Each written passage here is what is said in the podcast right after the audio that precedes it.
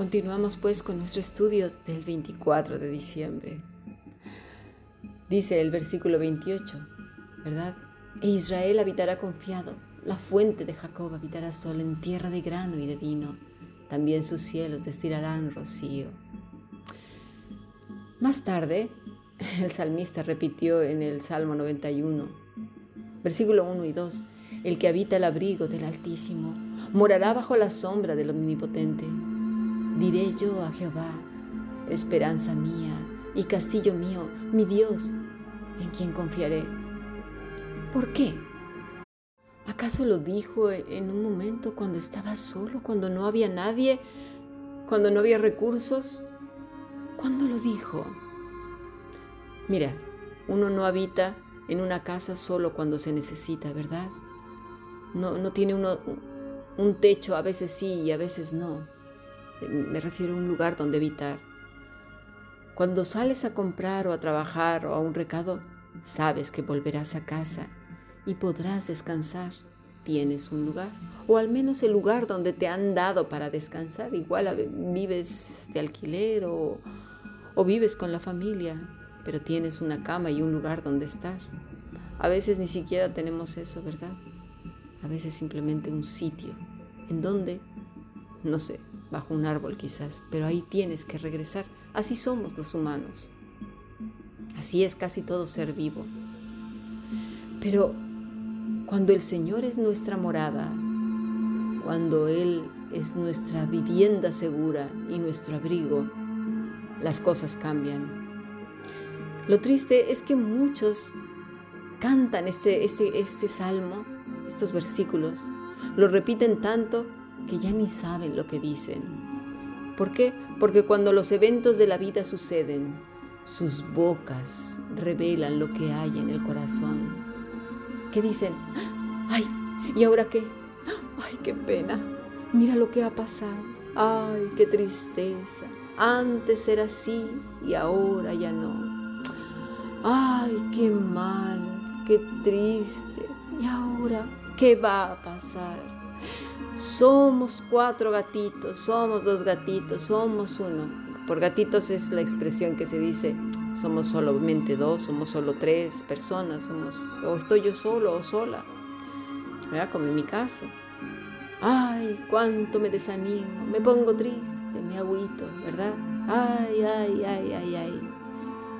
Y entonces no faltará alguno que diga, bueno, ¿acaso estás diciendo que no puedo sentir tristeza, que no puedo sentir nostalgia o qué quieres, que sea un robot?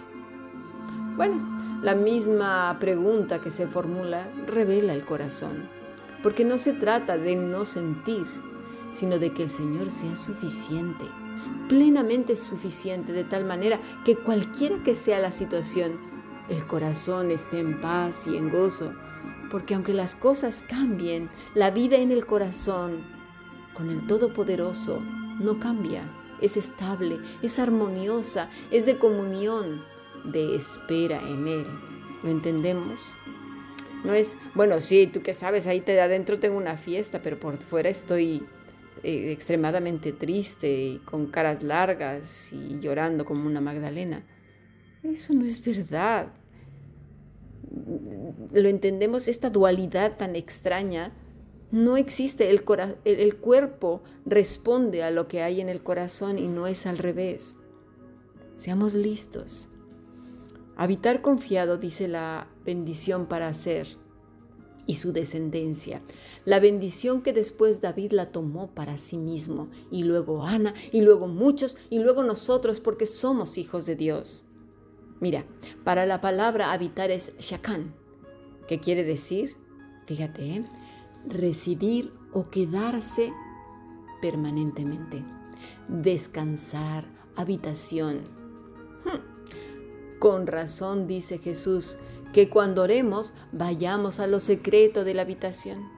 Mateo 6:6 dice así el griego, pero cuando estés orando, entra hacia adentro de ti en la cámara interior, Tameyón, habiendo cerrado la puerta de ti, o sea, dentro de ti, lo que hay en tu corazón. A eso se refiere el Señor. Y todavía añade más en Juan 15. porque es una continuación de lo que nos sigue diciendo la Escritura desde el Antiguo Testamento hasta el Nuevo Testamento. La permanencia en Él, menó, cuando dice el Señor en Juan 15, el permanecer en mí. Menó, ¿sabes qué es? Lo mismo que dice en Shacán, ¿eh? es morar, menó, morar, permanecer, habitar, perdurable, vivir, durar permanentemente. El que habita, mora, permanece en él. Mira, no es que no sientas nada, pero esos sentimientos poco pueden durar, poca mella pueden hacer, porque como el niño de mamá corre de inmediato a buscar el consuelo de papá, del Todopoderoso, su refugio, su abrazo y su gozo. No se trata de no sentir nada. Eso Mira, eso no es propio de un humano, de un hijo de Dios, para nada, sino que Él sea nuestro primer recurso, nuestro amparo, nuestra fortaleza, nuestra estabilidad permanente, perpetua. Eso es lo que dice Jesús. Mira, te pondré un ejemplo. Mi hija se acaba de marchar después de estar dos meses conmigo. Y no puedo describir cuánto la he hecho de menos, a ella y a su bebé, a mi nieto. La casa está muy en silencio. Hace apenas hace unos días escuchaba su alocada risa y al niño jugando, a veces llorando y a veces riendo. Pero no puedo ni siquiera comparar la mucha gratitud que siento hacia el Señor con la nostalgia de no verlos. Es más grande mi gratitud, porque me dio la oportunidad en medio de toda dificultad, sí, de la pandemia, de todo esto, de verlos, abrazarlos y disfrutarlos, porque no puedo ni siquiera enumerar las muchas bendiciones que recibí de su mano, de su amor, ¿sí? ¿Y qué he hecho? He corrido a Él para recibir su consuelo, su abrazo y descansar en lo secreto con Él. Y mira, no es que yo sea un ejemplo, realmente lo tomé de David. ¿Recuerdas cuando su hijito murió, el hijo de Betsabé? ¿Qué fue lo que hizo él? No buscó el consuelo de nadie, no corrió a los brazos de sus amigos ni de su esposa, ni con los sacerdotes, nadie corrió de inmediato a donde tenía que ir, a los brazos del Padre, y no lo soltó hasta que halló consuelo, fortaleza, vigor y perdón. Salió de ahí después de estar con él. No sé cuánto tiempo, pero ahí estuvo con él, no comió ni bebió, estuvo con él y hasta entonces salió fortalecido y comió y fortaleció a otros. Para mí, ese principio me quedó muy claro. David nos mostró que esas palabras, ¿sí? De Dios para hacer, para Benjamín, en ese mismo capítulo en donde dice en Deuteronomio 33, el amado de Jehová habitará confiado cerca de él, lo cubrirá siempre y entre sus hombros morará en el versículo 12. No, estas palabras no eran para cantar y repetir como un loro y para aquietar un alma desosegada, nerviosa, temblorosa y desquiciada. No, sino que eran una realidad tan clara como ese bebé lactante, porque no tuvo que reflexionarlo y decir, ay, ya sé a dónde tengo que ir, o, o pensarlo, ni nada, fue una acción inmediata porque ellas revelaron lo que en su corazón era una realidad. Porque más tarde o más temprano, tu boca y mi boca, tu cuerpo y mi cuerpo revelarán la realidad de tu vida, de lo que cree tu corazón y mi corazón. Y mira, si tu mente, si tu boca y tu cuerpo han revelado más de una vez que no habitas, que no eres como ese lactante, que corre a los brazos de su madre y que solamente allí encuentra reposo, descanso, felicidad, gozo, templanza y todas esas cosas que las tenemos en Cristo. Mira, ahora es un momento para que se lo digas al Padre. ¿Cómo se lo podrías decir? Te pondré un ejemplo. Padre mío, yo hasta ahora he cantado, he dicho a otros, hasta que se aprendan estos versículos como si fueran un tónico para la tos. Yo mismo, yo misma. Lo he hecho tantas veces. ¿Sí? Y, y, lo he dicho cuando las cosas no salen como yo espero o quiero. Y entonces me frustro, me enfurezco, me pongo triste, con desánimo, desaliento. Y no solo eso, sino que me voy con otros para alimentar más este cuento de Navidad triste.